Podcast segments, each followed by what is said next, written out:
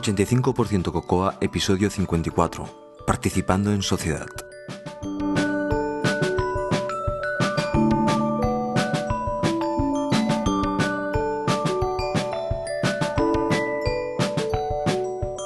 Os habla José Antonio Lobato y podéis encontrar más cosas sobre mí en mi web personal, josealobato.com y me podéis seguir en Twitter como arroba josealobato.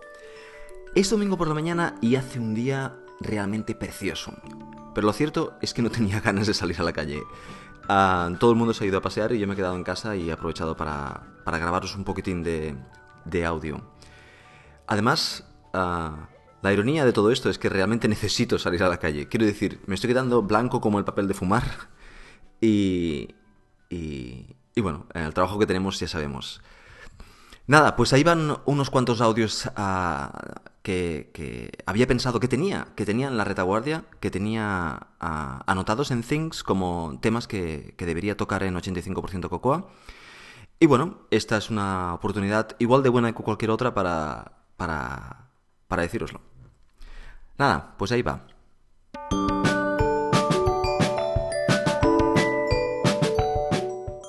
El programador de élite. Fail fast. Esta frase no la he querido traducir porque, mm, de hecho, la leí en varios libros, la he leído en varios libros y, todo el mundo habla de, este concepto así, fail fast.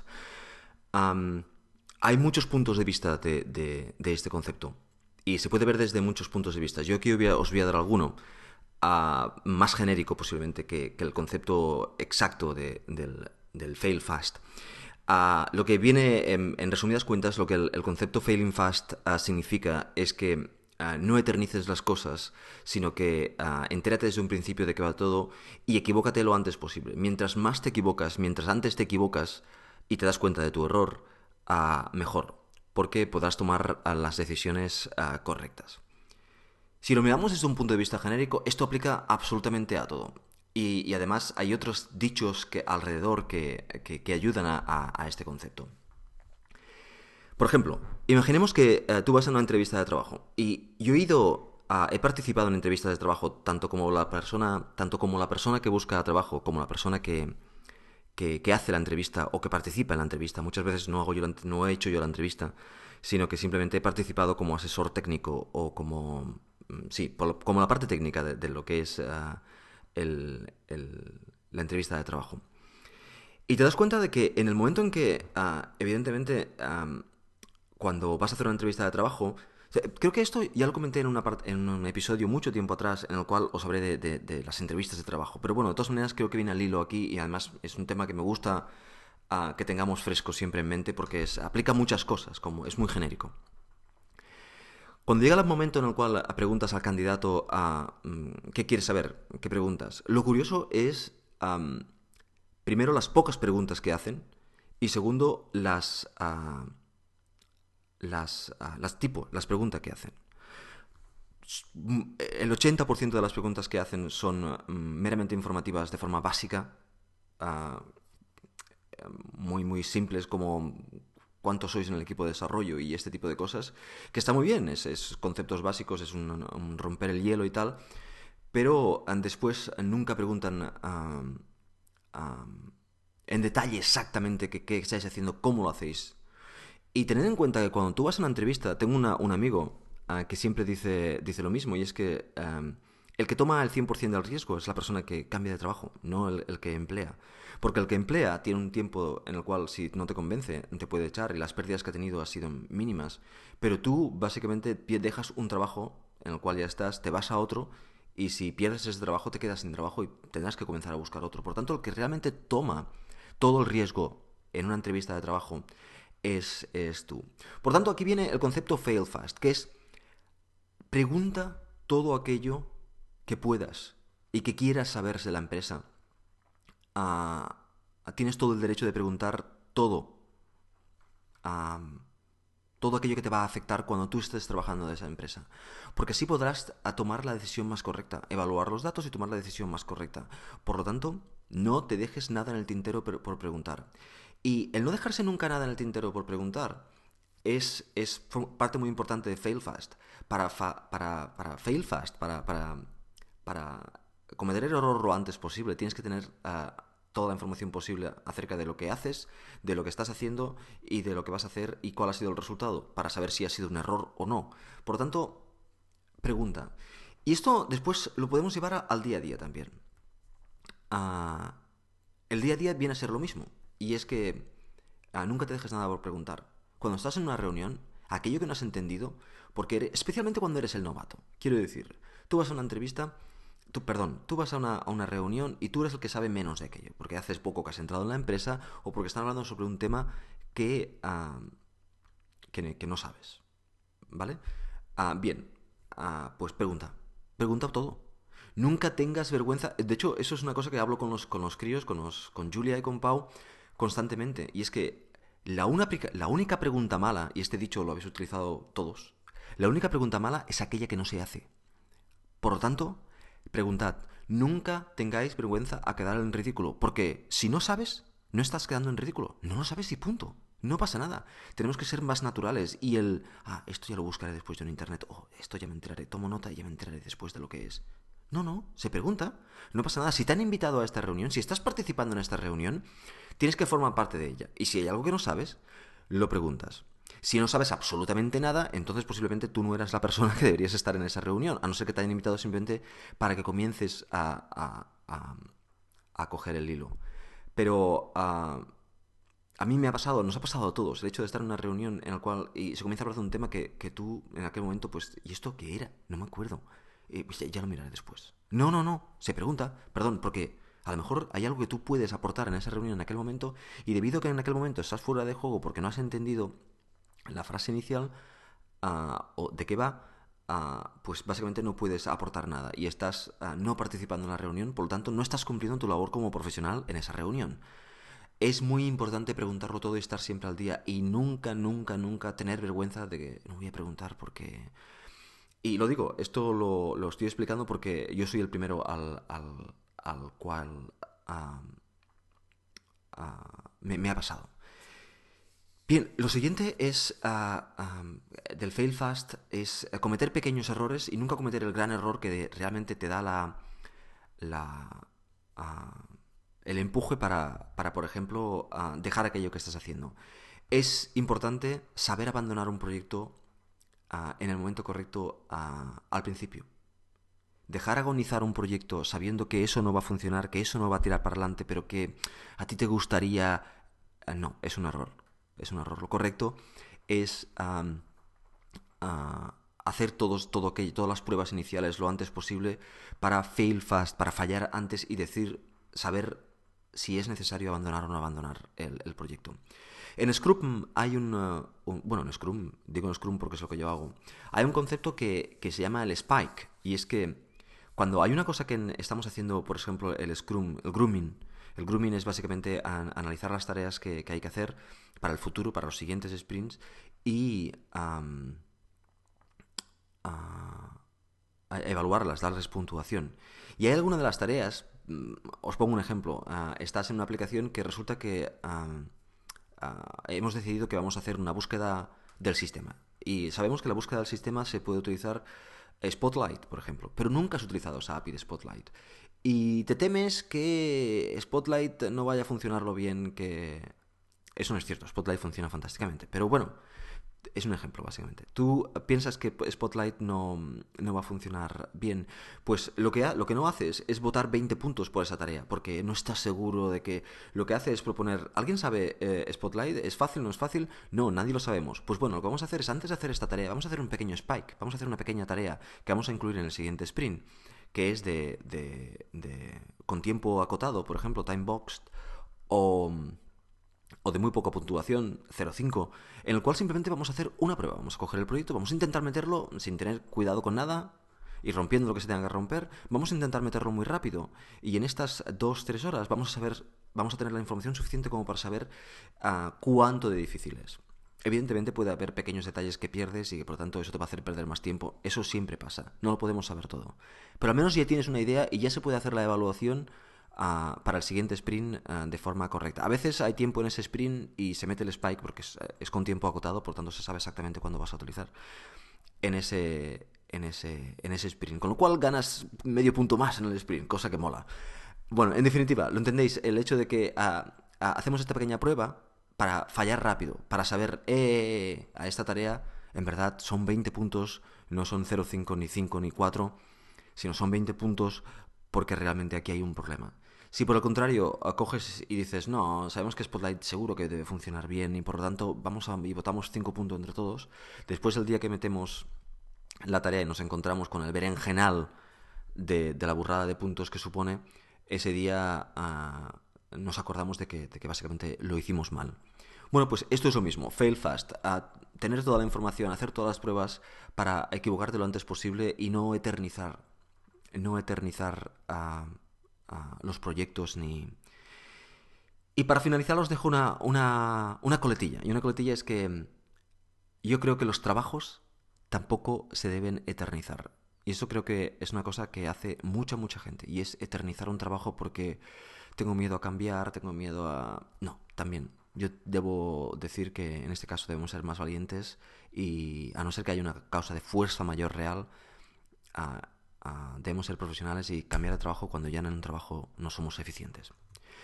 Bueno, pues eso es lo que os quería decir. Como os he dicho al principio, no es de libro. Si miráis eh, o escucháis a gente que habla sobre el fail, sobre el fail fast, ah, seguramente veréis otros enfoques completamente diferentes. Este es uno que yo os he querido dar que nos afecta directamente a nosotros ah, que trabajamos en el mundo del desarrollo de software.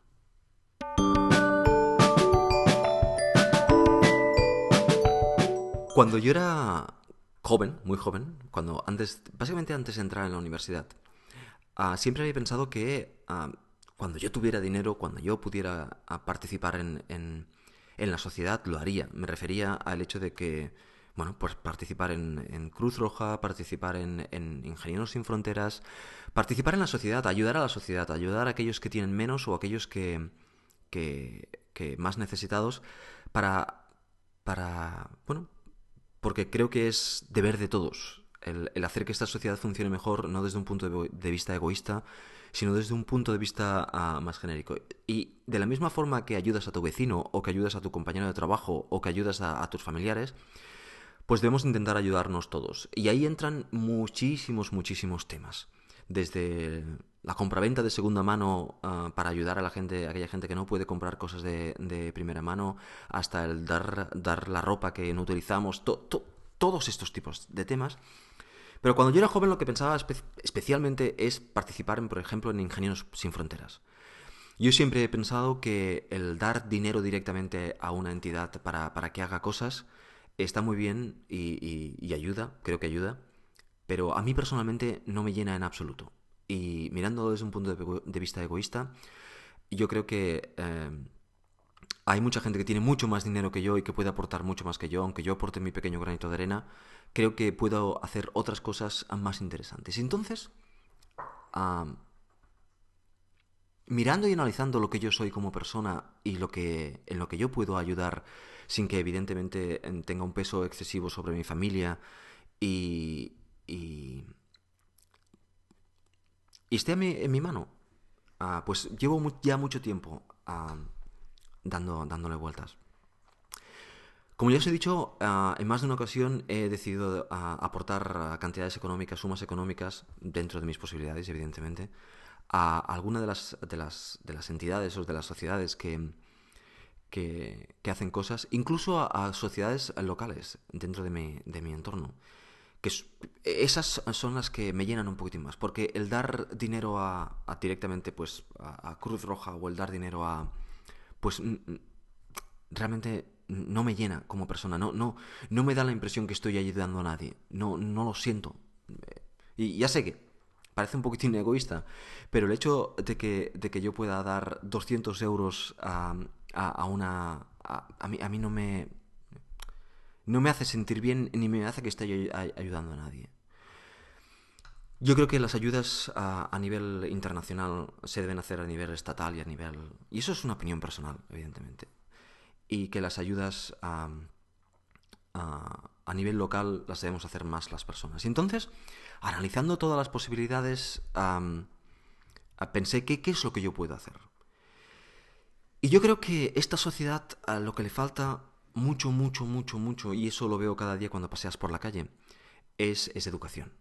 Es, falta mucho educación, que la gente ah, tenga acceso a, la educación ah, de verdad, a la educación de, ah, de calidad.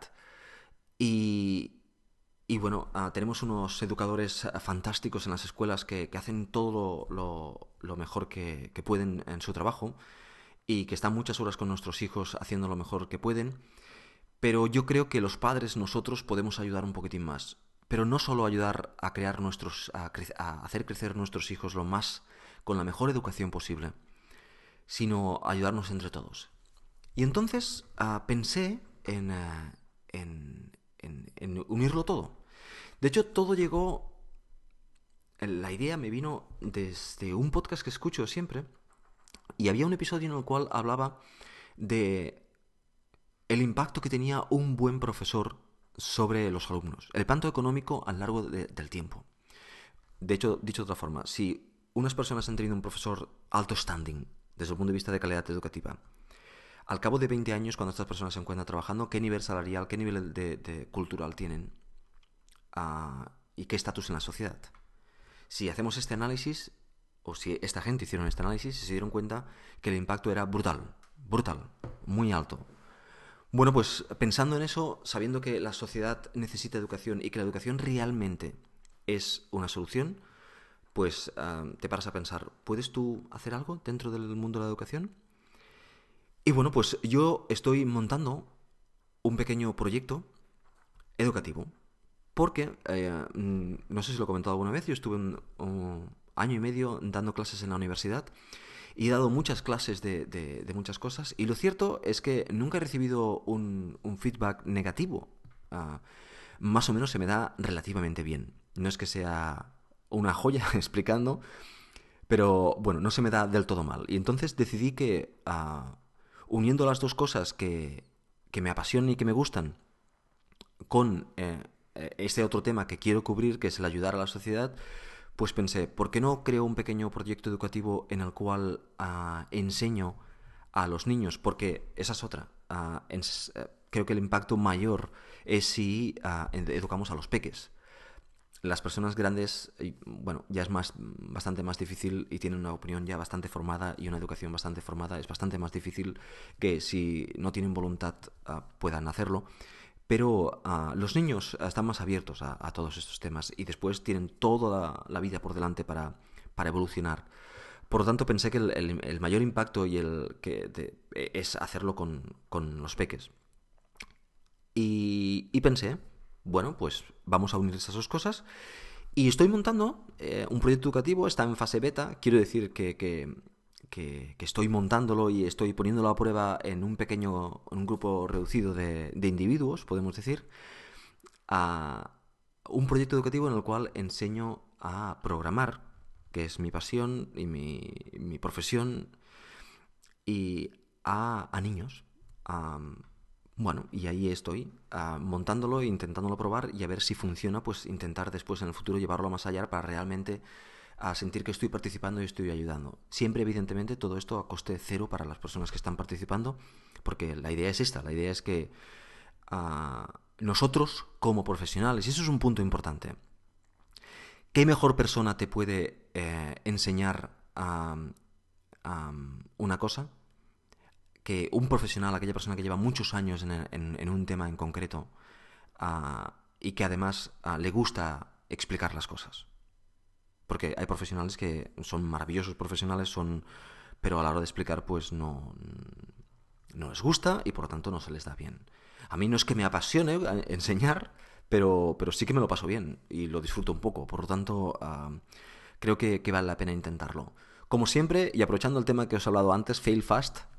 Primero una prueba piloto pequeña para ver si, esto funciona antes de, realmente a intentar abarcar proyectos a los cuales ah, no llego. Bueno, pues esto es lo que yo estoy intentando para, ayudar en sociedad. Creo que como profesionales y como personas es necesario que intentemos ayudar y que cada uno lo haga de la mejor, de la mejor manera. Si realmente tú te sientes bien aportando cantidades económicas a, alguna de las entidades que, que, participan, fantástico. Eh, y si no, pues hay otras maneras, hay otras maneras. O si incluso si eh, tu situación económica en, estos momentos no, no, es la mejor para aportar eh, cantidades económicas, pues hay otras maneras. Pero yo creo que como profesionales tenemos ah, el deber ah, y la obligación de, ayudar al resto de personas y creo que educar a, que el futuro de, de, nuestra sociedad sea mejor, educar a los peques, es una muy buena opción, no la única evidentemente, pero es una muy buena opción. Y no sé, si algún, alguien tiene alguna idea y quiere aportar cosas, me encantaría que, utilizando Twitter o, o, Sí, Twitter, la mejor forma, que, que, lo expreséis. hay una forma muy importante, si queréis expresar algo más que, que 128, no sé cuántos son ahora, ciento y pico caracteres, siempre podéis hacer un blog post en vuestro blog y enviar un, tweet con el enlace con el título y el enlace al al blog, que eso funciona. Me gustaría, me gustaría mm, recibir la opinión de otras personas al respecto. Ah, esta es, es, la mía y, el, razonamiento en el cual yo he llegado a lo largo del tiempo, porque esto no es una cosa que haya decidido hoy, sino que ha ido de alguna forma a creándose a lo largo del tiempo y he enfocado esto de diferentes formas y ahora es la que creo que me siento más cómodo y que creo que tiene más posibilidades de, de funcionar tanto para mí como para las personas que, que, participan en ello. Pues nada, ya me diréis qué, qué opináis.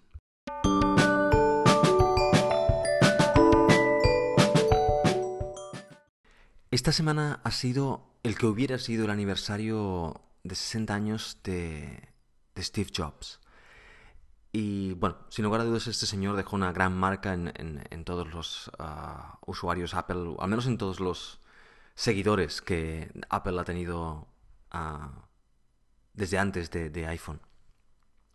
Bien, pues este es eh, el señor eh, Tim Cook uh, celebró este aniversario enviando un tweet en el cual había un mensaje que, yo creo que, debemos recordar todos. Creo que, es muy importante porque parece un mensaje muy tonto, muy, muy simplista, pero por desgracia no todo el mundo lo tiene en cuenta. Y yo creo que, es un error muy grande. Y creo que nosotros como desarrolladores, teniendo en cuenta el trabajo que, que hacemos, es importante que, que lo tengamos en cuenta. El mensaje dice, love what you do.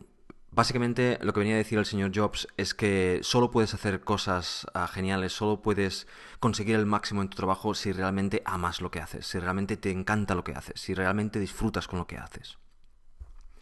Eso viene a cuento también de, de una cosa que os quería comentar, que os comentaré en el siguiente podcast, pero que eh, que voy a daros unas pinceladas aquí. Y es el hecho de que ahora parece que programar es cool, programar es, es, guay, programar mola.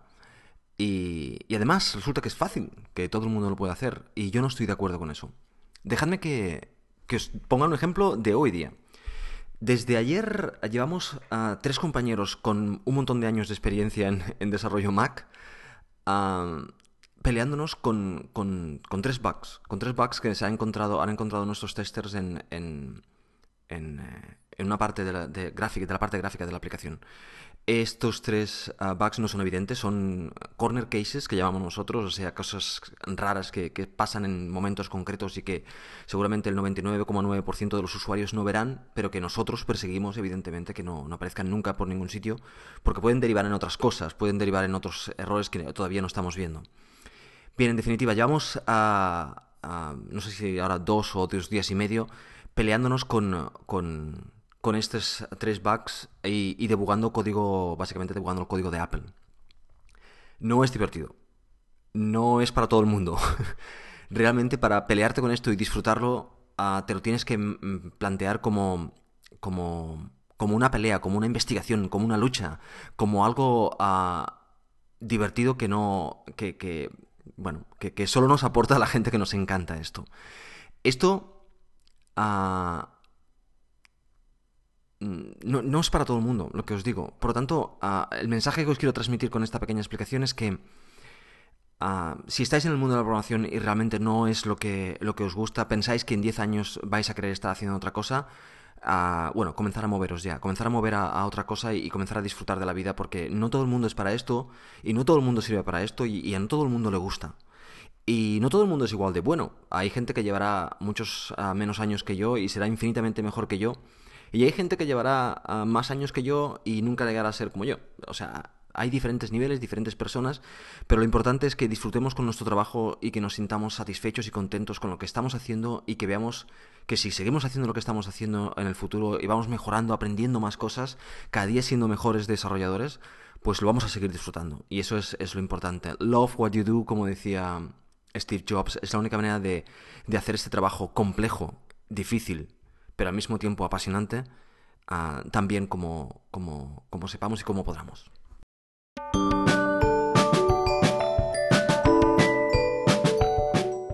Y también os quería hablar de un pequeño off-topic, aunque creo que 85% Cocoa es eh, en su masa un gran off-topic. Pero bueno, esta semana, ah, bueno, desde ya os comenté que estoy trabajando muchísimas horas con, la guitarra y, el tema que yo trabajo, que es básicamente guitarra jazz, ah, pues bueno, hay muchos matices que, requieren ah, mucho detalle y una de las cosas que tengo que hacer mucho es trabajar con, con, con metrónomo.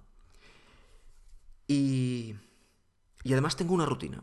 Una rutina que de, de una hora 40 minutos, básicamente, que me ayuda a, cubrir y no olvidar todos los temas que he tratado en el pasado y a mejorar algunos aspectos y al final ya a darme rienda suelta a lo que, a lo que me gusta hacer. Pero hay una rutina que, que, que, hago cada día y por lo tanto intento hacer esa rutina. Como siempre, y como programador y como trabajador, y como, bueno, como programador Mac y iOS y, usuario Apple, pues lo que piensas es ah, utilizar tus herramientas.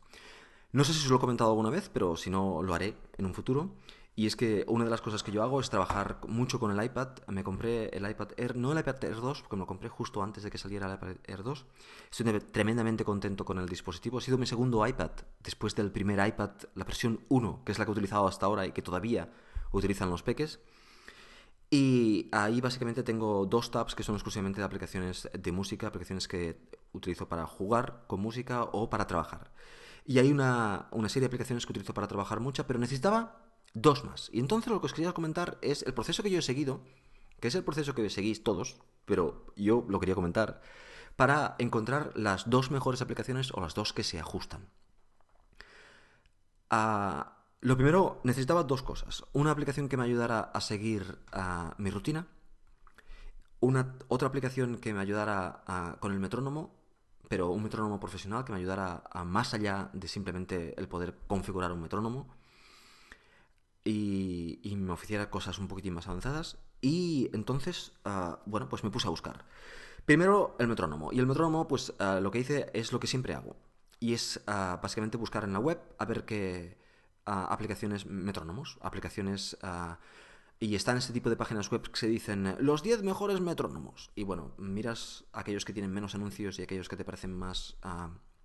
aquellos artículos que te parecen más inteligentes, más interesantes, perdón y los lees y, ves los metrónomos que hay. Entonces te das cuenta, bueno, primero miras la fecha, porque ah, hay mm, reviews que están hechos en el 2010 y entonces la mayoría de esas aplicaciones ya no existen en el App Store o han evolucionado y ahora son monstruos que hacen mucho más cosas con metrónomo y, por lo tanto mm, pues básicamente no vale la pena. Por tanto, miras artículos que sean relativamente recientes y comienzas a buscar aplicaciones y acotas dentro ah, de las aplicaciones aquellas que te, que te, que te parecen más interesantes.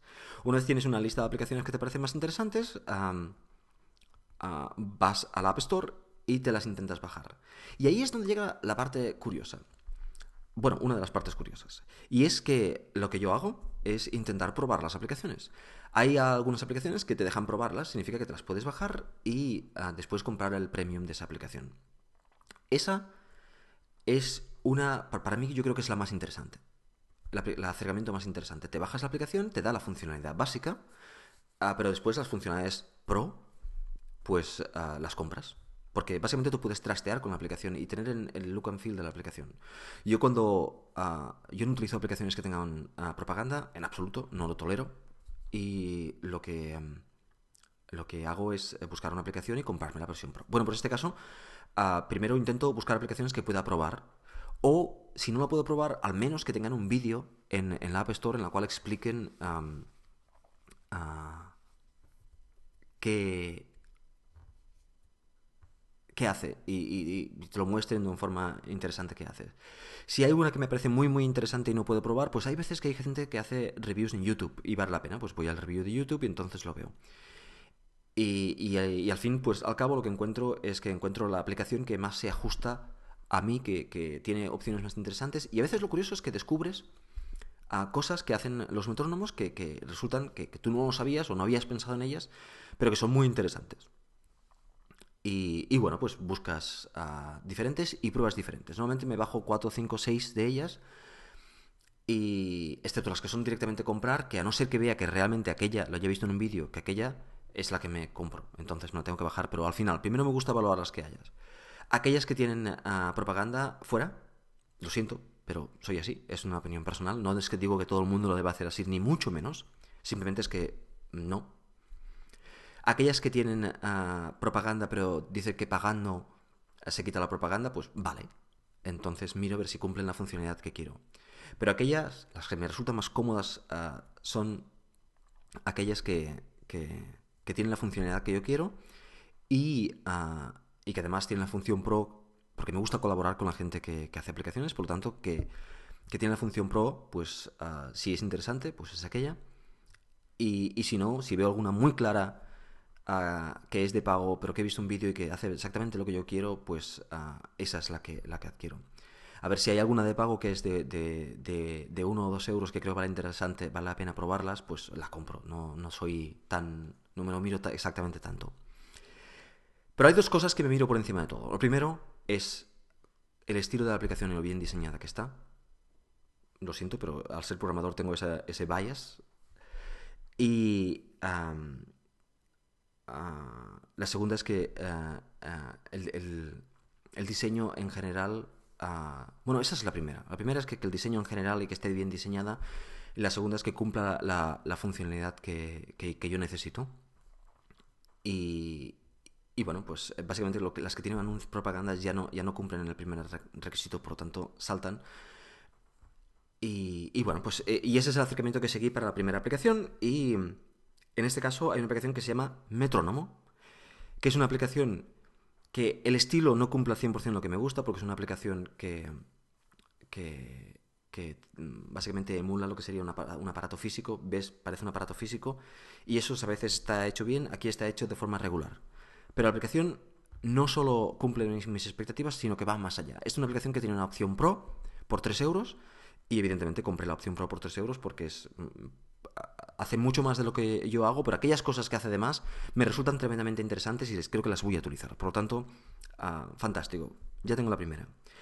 La segunda es la gestión de ah, tareas. no es una gestión de tareas. Lo que quiero es que me gestione ah, una secuencia de tareas que son básicamente 15 minutos de calentamiento, 5 minutos de descanso, 15 minutos de, escalas arpegios, 5 minutos de descanso, ah, este tipo de, cosas. Y que lo haga por sonido. ¿Por qué? Porque esa aplicación básicamente está en, background, mientras yo trabajo con otras aplicaciones y entonces en el background me dice ¡pam! cambia la siguiente sección. Entonces, lo hago. Bueno, pues hay mil de estas, pero la mayoría, curiosamente, son para deporte, porque hay gente que hace deportes en secuencias, y ninguna, o pocas, son para cosas ah, más genéricas. Y entonces encontré una que ya la había probado en el pasado, pero que, que cumple al 100% esto, y el diseño es completamente diferente a una aplicación iPhone, de hecho no parece una aplicación iPhone, pero eso se lo perdono.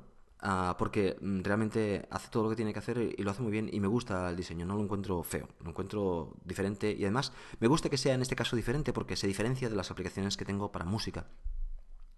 Y se llama 30 barra 30.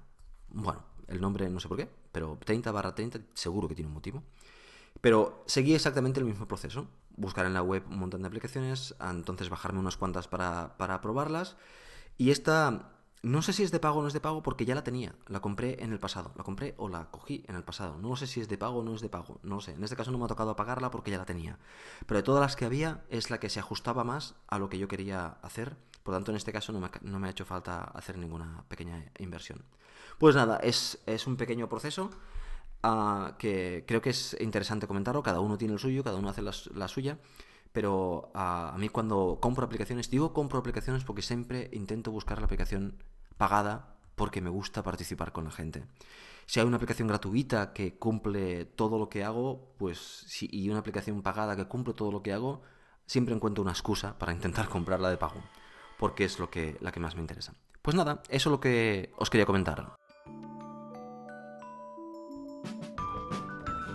Bueno chicos y chicas, esto es todo lo que os quería decir por hoy. Si queréis contactar conmigo, ya sabéis, lo podéis hacer por Twitter o enviando un correo a 85%cocoa.gmail.com Y lo que siempre os digo, nos tenemos que mantener en forma y a seguir corriendo.